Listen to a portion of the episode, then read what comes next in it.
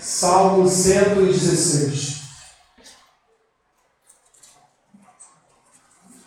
Quero trazer para os irmãos desta manhã uma palavra, como eu disse na hora do louvor, uma palavra que tem sido escassa em nosso vocabulário, quase em extinção em nosso vocabulário, que é gratidão. Precisamos, meus irmãos, ser, sermos pessoas gratas, menos, menos reclamões, não é verdade? Menos murmuradores. Precisamos agradecer mais ao Senhor por tudo que Ele tem realizado em nossas vidas, ainda que achemos pouco, mas o Senhor tem nos abençoado. Nós achamos pouco mas tudo aquilo que vem de Deus para nós é muito bom sempre. Salmo 116. O Salmo 116 é um salmo de ações de graças. É um salmo, é um hino de ações de graças ao Senhor, onde o salmista ele se vê em meio a tribulações e meio a desafios, mas ele agradece a Deus porque Deus envia o socorro, Deus inclina os ouvidos, ouve a oração dele. É o que o salmista está dizendo aqui neste salmo. Vamos orar antes de fazer a leitura da palavra. Senhor, gratos somos a Ti, Pai, pela oportunidade que temos nesta manhã de abrir as Escrituras e ter a certeza de que a voz do Teu Espírito vai falar conosco nesta manhã. Abençoe o coração, os ouvidos dos corações dos meus irmãos e que esta palavra venha edificar, venha de encontro aos anseios da alma as almas dos meus irmãos. É o que eu te peço. Peço ainda ao Senhor que derrame da tua graça, da tua misericórdia, da tua força sobre a minha vida ao ministrar a tua palavra nesta manhã. Em nome de Jesus. Amém. Salmo 116 diz assim: Amo o Senhor, porque Ele ouve a minha voz e as minhas súplicas, porque inclinou para mim os seus ouvidos Invocá-lo-ei enquanto eu viver. Laços de morte me cercaram, e angústias do inferno se apoderaram de mim. Caí em tribulação e tristeza. Então, invoquei o nome do Senhor. Ó Senhor, livra minha alma. Compassivo e justo é o Senhor. O nosso Deus é misericordioso. O Senhor vela pelos simples. Achava-me prostrado e ele me salvou. Volta, minha alma, ao teu sossego, pois o Senhor tem sido generoso para contigo.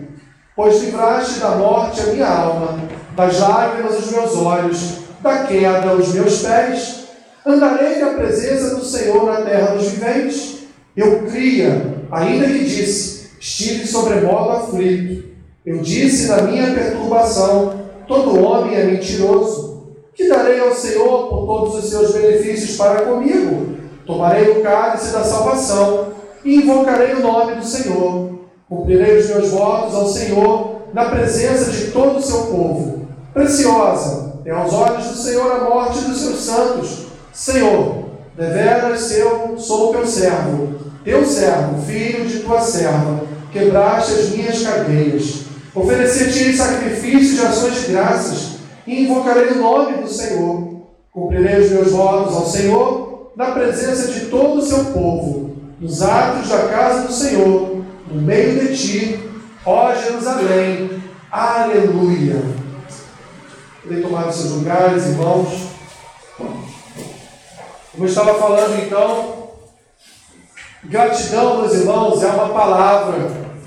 Pode ser uma palavra que faça parte do seu vocabulário, e se assim for, graças a Deus por isso.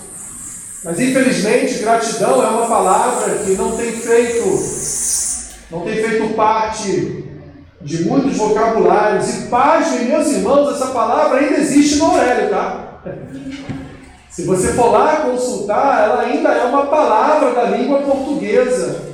Ela faz parte do vocabulário da língua portuguesa, ela faz parte dos dicionários, não só do Aurélio, mas de tantos outros que assim escreveram, assim compuseram os dicionários da língua portuguesa.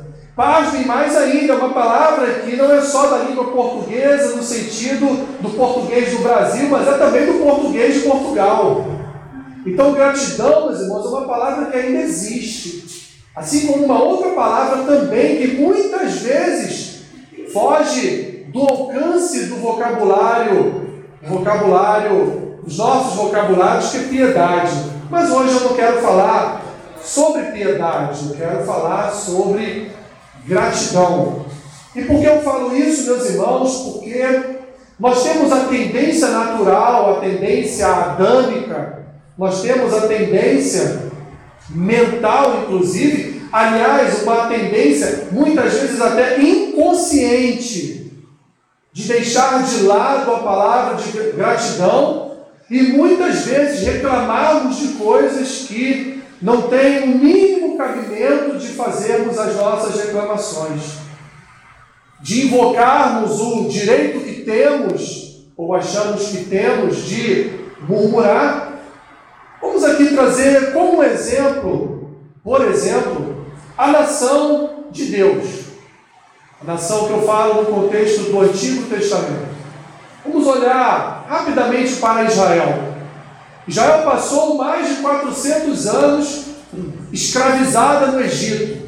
Aquela nação, milhares de milhares, sendo ali usados pelos faraós ao longo destes mais de 400 anos, sendo ali colocados dentro de uma cidadela, onde eles pudessem, a princípio, a priori, permanecerem com a sua cultura, a sua religião.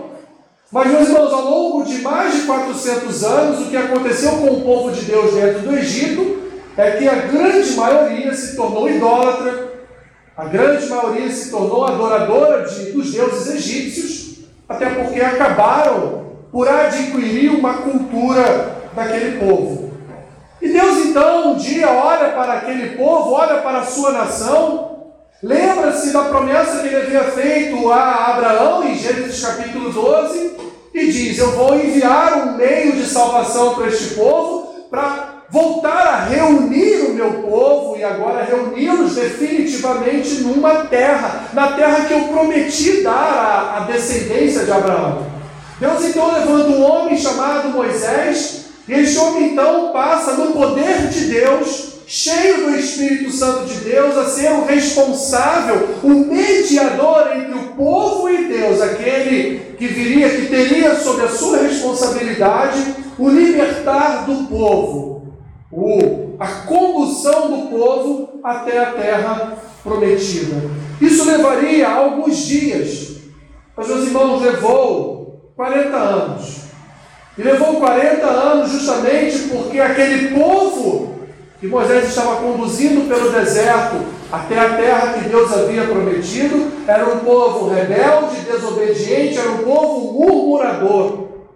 E cá entre nós, diante de tudo que aquele povo viu com seus próprios olhos, não só o que Deus fez no Egito em relação às dez pragas, mas ver o mar se abrindo, ver as codornizes trazendo comida, ver a rocha dando, dando água para aquele povo, ver todos os milagres que Deus realizou, ainda assim, tudo aquilo não foi suficiente para que o povo fosse um povo obediente e deixasse as murmurações de lado. Chegaram ao ponto de destacarem para Moisés que eles estavam, declararem para Moisés que eles estavam com saudades das iguarias dos egípcios, estavam com saudade da comida dos egípcios, um lugar onde eles viviam como escravos. Nós, meus irmãos, nós não somos muito diferentes daquele povo. Você pode até agora, no exercício de memória, você pode até não lembrar em que momento da sua vida você murmurou, ou em que momento desta semana talvez você tenha murmurado, talvez você tenha reclamado de alguma coisa. Você pode até não lembrar.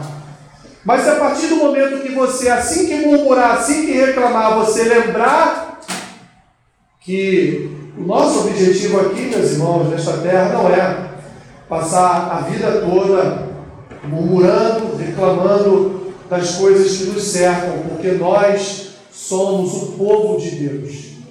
E Deus, meus irmãos, nos alcançou de tal forma graciosa que nós, meus irmãos, não temos motivos para reclamar de absolutamente nada. Ainda há pouco, a Raquel estava aqui dizendo para nós que na Indonésia o governo estava presenteando, presenteando o povo com, com uma galinha para quem fosse lá se batizar. Para quem fosse vacinar, se batizar. para quem fosse se vacinar. Então você se vacina e recebe ali do Ministério da Saúde da Indonésia uma galinha. E nós reclamamos, meus irmãos. Isso é um povo que passa fome, um povo miserável. E poderíamos aqui falar de tantos e tantos outros povos que hoje continuam em pleno século XXI passando fome.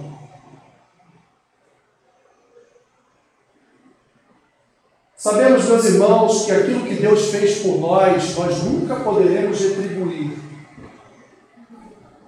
Mas Deus também não requer de nós esta retribuição. Olha que coisa linda. Deus nos salvou, meus irmãos, mas não foi para nos cobrar uma retribuição. Deus nos salvou para nós o servirmos de todo o nosso coração por amor, não por obrigação. Ah, eu tenho, eu tenho que ir na igreja hoje. Não, você não tem que vir na igreja hoje. Você vem à igreja hoje porque você ama adorar ao Deus que salvou a sua vida, que transformou a sua história, que mudou o seu coração. A igreja não é uma sala de aula onde eu tenho obrigação de marcar presença. A igreja é um local onde eu adoro o Deus da minha salvação em gratidão e louvor ao nome dele, porque ele me salvou e fez aquilo que ninguém, ninguém poderia fazer. Ele me tirou da escravidão do Egito. E ainda que por um breve tempo eu esteja ainda andando neste deserto que é esta terra, ainda assim no deserto o Senhor me conduz, me guia, ainda assim neste deserto o Senhor me dá o seu Espírito. O Senhor em fidelidade conduz a minha vida, me abençoa muito mais do que eu preciso, e muito mais até do que eu merecia. Nós não podemos, meus irmãos, e nunca poderemos fazer nada que seja satisfatório, nada que venha retribuir aquilo que Deus fez por nós, aquilo que o próprio Senhor Jesus fez por cada um de nós. E é por isso, meus irmãos, que assim como o salmista declara aqui no Salmo 116, nós devemos sim, meus irmãos, ter em nossos lábios todos os dias ações de graças ao nosso Deus. Levantar das nossas camas, a primeira coisa que fazemos é: Senhor, obrigado. Mesmo ainda peregrinando nesta terra, nesta terra que não é minha, porque eu tenho uma, uma terra futura onde eu, onde eu estarei ali diante de Ti para sempre, por toda a eternidade sendo aqui redundante. Mas nós temos motivos, meus irmãos, de agradecimento. Eu quero aqui trazer para os irmãos algumas, algumas formas em que nós podemos demonstrar a nossa gratidão ao Senhor Jesus.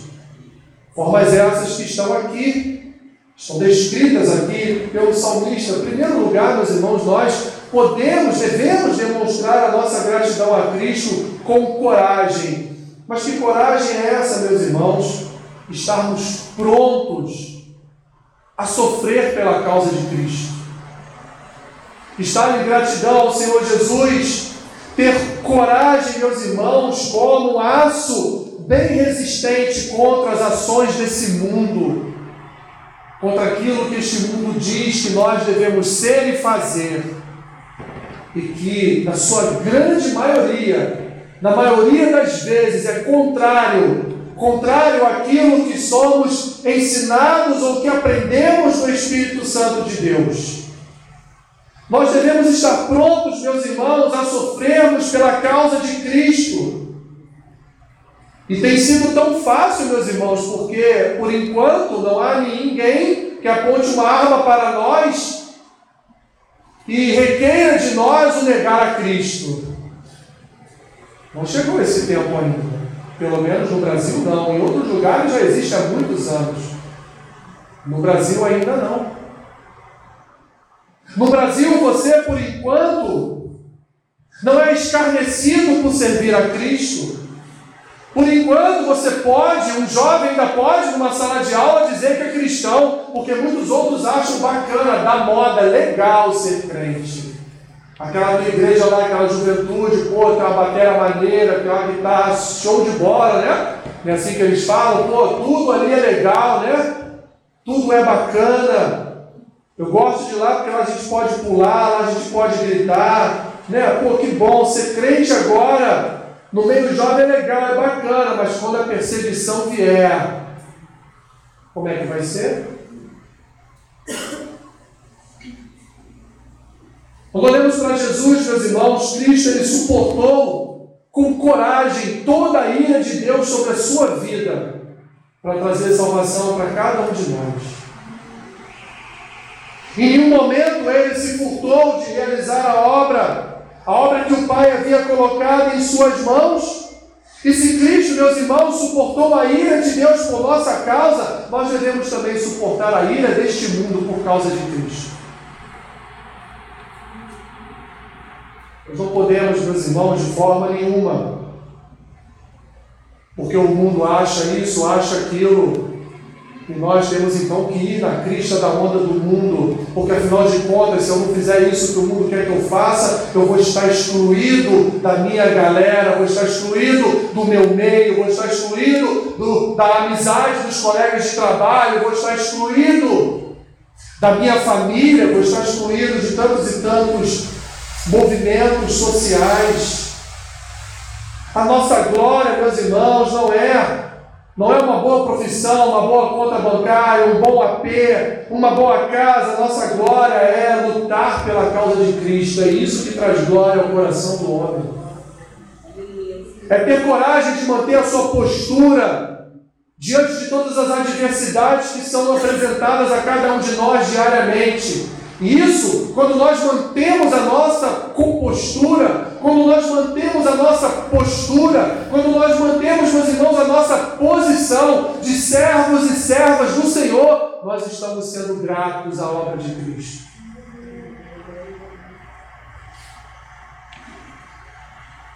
João Crisóstomo dizia que não é possível que o homem siga o curso da virtude sem se expor à tristeza a tribulação e as tentações.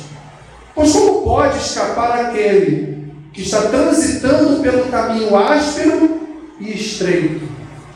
Nós estamos andando pelo caminho estreito, meus irmãos.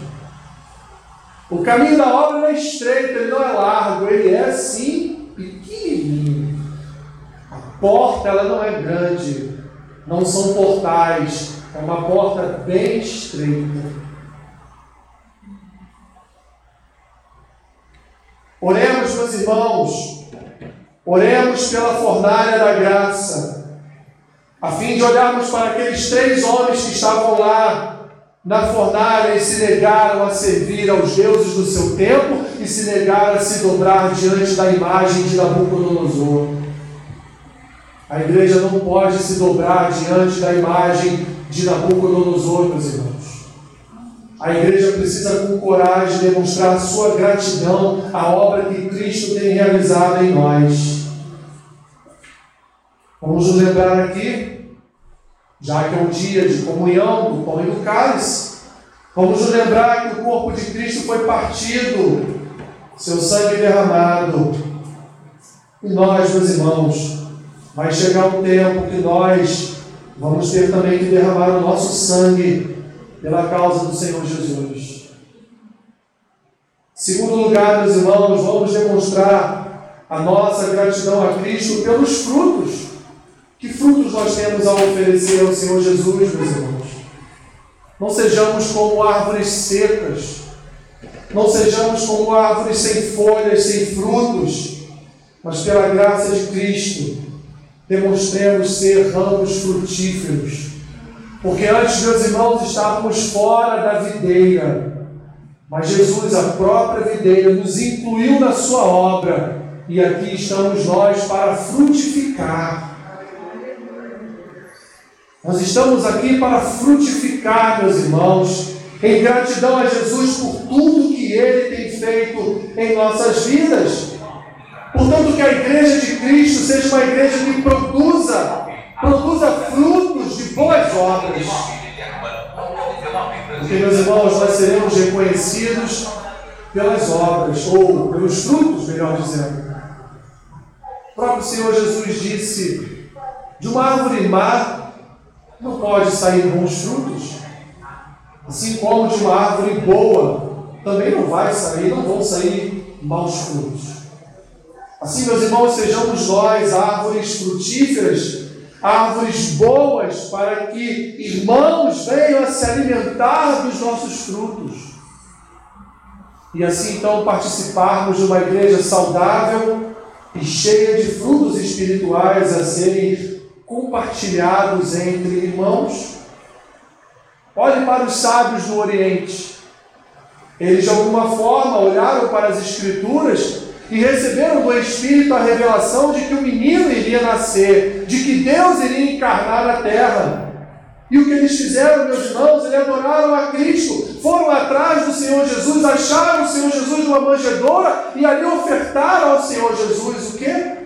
Aquilo que eles tinham de melhor: ouro, incenso e mirra. Mas o melhor, meus irmãos, do ouro, do que ouro, incenso e mirra, foram eles buscarem ao Deus que estava nascendo na terra naquele momento. Foram eles, meus irmãos, buscarem, através de uma promessa, ver com seus próprios olhos Deus encarnado na figura humana, aqui habitando entre nós. E temos, meus irmãos, como gratidão a oferecer como fruto ao nosso Cristo. Porque o sangue de Cristo, meus irmãos, matou os nossos pecados e Ele faz o nosso coração frutificar.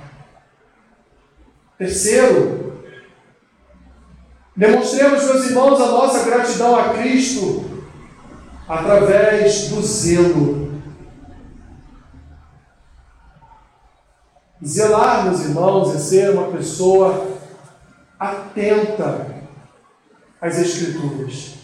Zelar é ser uma pessoa atenta aquilo que o Espírito está dizendo, aquilo que o Espírito está comunicando. Ser zeloso é ser uma pessoa temerosa ao Senhor. Ser zeloso é uma pessoa, é ser uma pessoa, meus irmãos, que busca em todos os momentos essa paz de Cristo, essa paz que está descrita nas suas Escrituras, uma paz, uma paz que nós não identificamos nesse mundo mas uma paz que nós identificamos através das Escrituras. Ser zeloso, meus irmãos, ser uma pessoa zelosa e ser uma pessoa cheia da graça do Senhor Jesus, a ponto dela colocar a Escritura à frente da sua própria vida, a ponto dela colocar a sua vida espiritual no mais alto patamar, acima de tudo aquilo que vem a cercar a vida dela.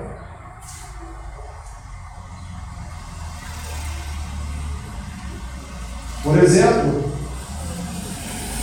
semana que vem nós temos aqui a nossa pastoral da família. Eu vou estar trazendo uma palavra no sentido de que o próprio Senhor Jesus disse que ele não veio não veio para trazer uma certa paz entre famílias.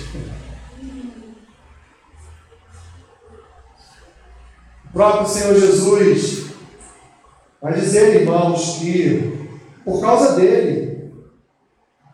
Nora e sogra se pegam, né? Por causa dele, pais e filhos se pegam. Tudo por causa dele. Porque ele vai dizer, meus irmãos, que aquele que ama mais a seu pai a sua mãe não ama do que ele, não ama ele. Porque aquele que ama mais o seu filho do que a ele, não ama ele. Jesus se coloca, meus irmãos, num patamar de zelo em nossas vidas, que a coisa mais importante que temos, meus irmãos, é Cristo em nós. Aquilo de mais importante que você tem na sua vida, que eu tenho na minha vida, não é o meu filho. Não é, meus irmãos, a minha família. Por mais estranho que seja você ouvir isto, mas é o Senhor Jesus. Ele é o que eu tenho de mais importante na minha vida. Ele é o tesouro mais precioso da minha vida. Ele é o maior tesouro que eu poderia ter nas minhas mãos. É Ele. Não é meu pai, não foi meu pai, não é minha mãe, não é minha esposa, não é meu filho. Todos eles têm a sua importância tremenda em nossas vidas. Mas não são, não são mais importantes na minha vida que o Senhor Jesus.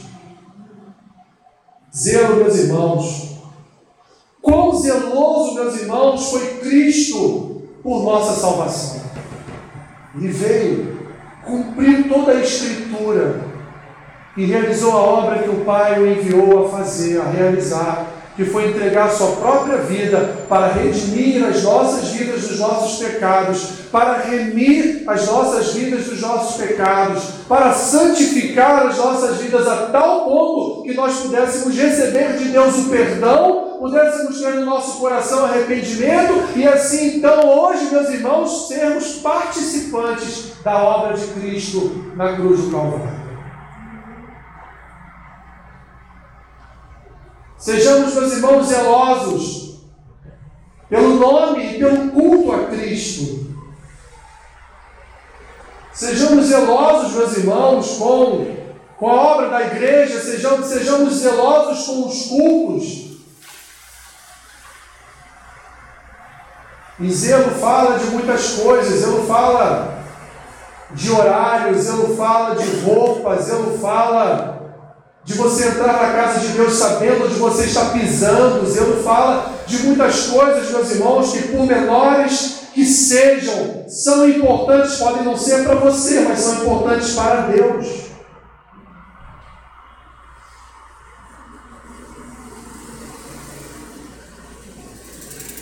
Que Deus faça, meus irmãos, com que o fogo, o fogo do seu santo zelo esteja sempre queimando no altar do nosso coração. Por último, devemos demonstrar a nossa gratidão pela sujeição universal a Cristo. Ele criou e fundou todas as coisas do universo. Tudo no universo está sujeito a Cristo. Tudo que existe está sujeito a Ele. Até aquele que não acredita em Deus está sujeito a Deus. Até o ateu que não crê na existência de Deus está sujeito a Deus. Até aquele que não quer servir a Cristo, ele nem sabe, mas ele está sujeito a Cristo. Porque ele foi criado por Cristo, todas as coisas estão sujeitas ao seu Criador. Todo o universo está sujeito ao seu artista aquele que pintou cada canto do universo. Cada canto desta obra de arte inigualável está sujeito ao seu autor, está sujeito ao seu artista, está sujeito a Cristo. Principalmente, meus irmãos, a sua igreja. Nós não tomamos conta de nós mesmos, nós estamos sujeitos à vontade de Cristo. Nós somos servos do Senhor. E portanto, meus irmãos, não é a nossa vontade que deve reinar no corpo. Não deve ser a nossa vontade que deve falar mais alto na igreja, mas sim a vontade do Espírito de Deus, a vontade de Cristo. Por isso, que nós somos chamados nas Escrituras de servos, ou melhor ainda, de filhos, porque filho serve a seu pai e sua mãe. Quando ele tiver a família dele, ele vai ter seus filhos para servi-lo. O serviço, meus irmãos, é obediência. Servir não é ser escravo. Servir é ser obediente. Servir é ser atento àquela voz. Servir é estar debaixo da vontade de quem nós servimos. E um dia, um dia, meus irmãos, essa sujeição universal, ela vai estar entre nós na forma do segundo advento, quando Cristo voltar, como diz as próprias Escrituras, quando Cristo voltar, ele sujeitará debaixo dos seus pés todas as coisas. Até aquele que não quer declarar que Jesus Cristo é Senhor, ele vai declarar. Porque Cristo definitivamente vai sujeitar todos os principados e potestades, toda a obra da sua criação, ele vai sujeitar debaixo dos seus pés. E todos, absolutamente todos, meus irmãos, aqueles inclusive que já se encontram no descanso, mortos, todos declararão que Jesus Cristo é o Senhor. Assim nós, ainda em vida, temos a oportunidade, meus irmãos, de demonstrar toda a nossa gratidão à obra de Cristo, sendo, portanto, meus irmãos, pessoas sujeitas à Sua palavra, pessoas sujeitas à Sua igreja, pessoas sujeitas à manifestação do Seu Espírito, pessoas sujeitas à manifestação da Sua palavra. Para que possamos, meus irmãos, estarmos preparados para a sujeição universal que um dia há de vir sobre toda a humanidade. A ceia do Senhor, meus irmãos, no sentido espiritual, é uma festa onde nós dedicamos a nossa vida. É uma festa onde o salmista, por exemplo, diz no versículo 17: Oferecer-te-ei sacrifício de ações de graças e invocarei o nome do Senhor. Na Santa Ceia nós invocamos o nome do Cordeiro, na Santa Ceia invocamos o nome do Senhor. Na Santa Ceia nós trazemos à memória, meus irmãos, toda a obra que Cristo realizou por nossas vidas. Ele não realizou para ele dizer a nós que ele era Deus. Ele não realizou para provar aos fariseus, escribas, saduceus que ele era o Cristo enviado por Deus. Ele não fez isso, meus irmãos, para provar ao diabo e seus demônios que ele podia sujeitá-los debaixo dos seus pés. Não. Cristo fez, realizou toda a sua obra para nos salvar.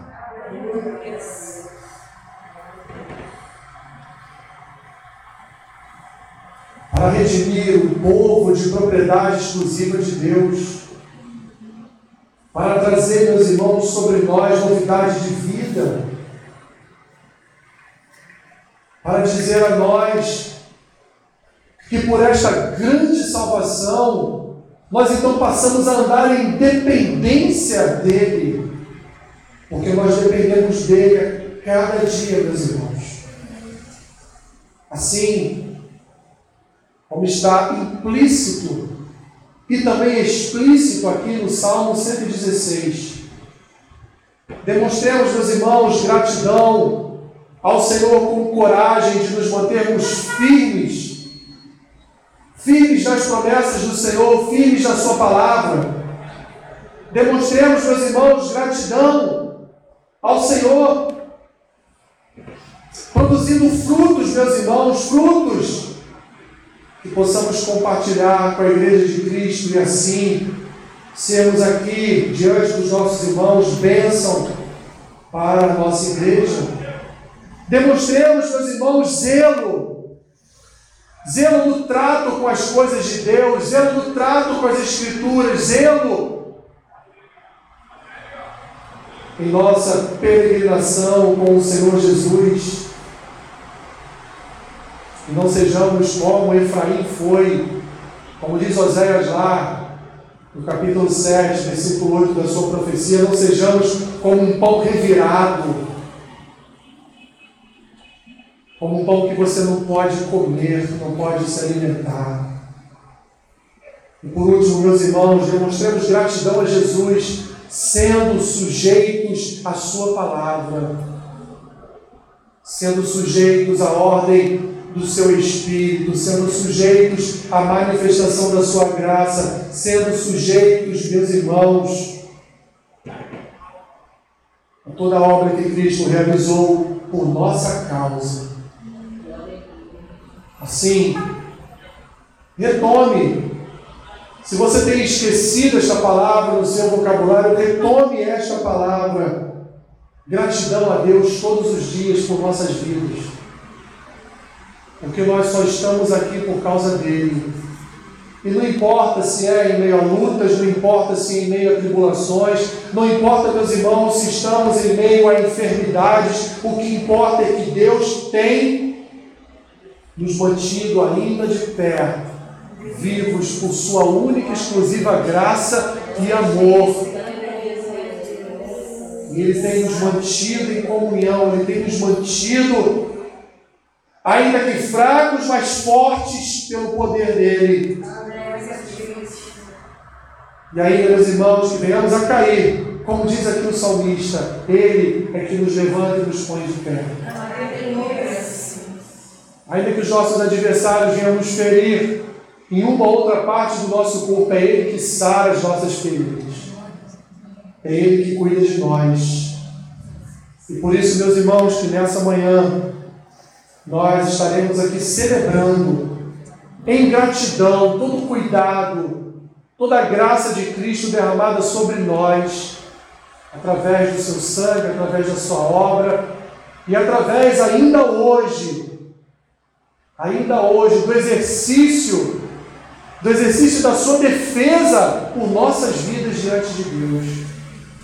Porque até hoje Ele tem cuidado de nós e continuará a cuidar de cada um de nós. Senhor, graças te damos, ó Pai pelo privilégio de estarmos na tua igreja, na tua casa, membros do teu corpo, cuidados pela ação poderosa do teu Espírito sobre nós todos os. Bendito e santo é o teu nome. Continua a cuidar do teu povo. Continua, Senhor, a abençoar o teu povo. Continua, ó Deus, a manifestar a tua graça sobre a vida do teu povo. Somos gratos a Ti por tudo que o Senhor tem operado em nossas vidas. Para a glória e para a honra do Teu nome que nós oramos nesta manhã. Em nome de Jesus Cristo.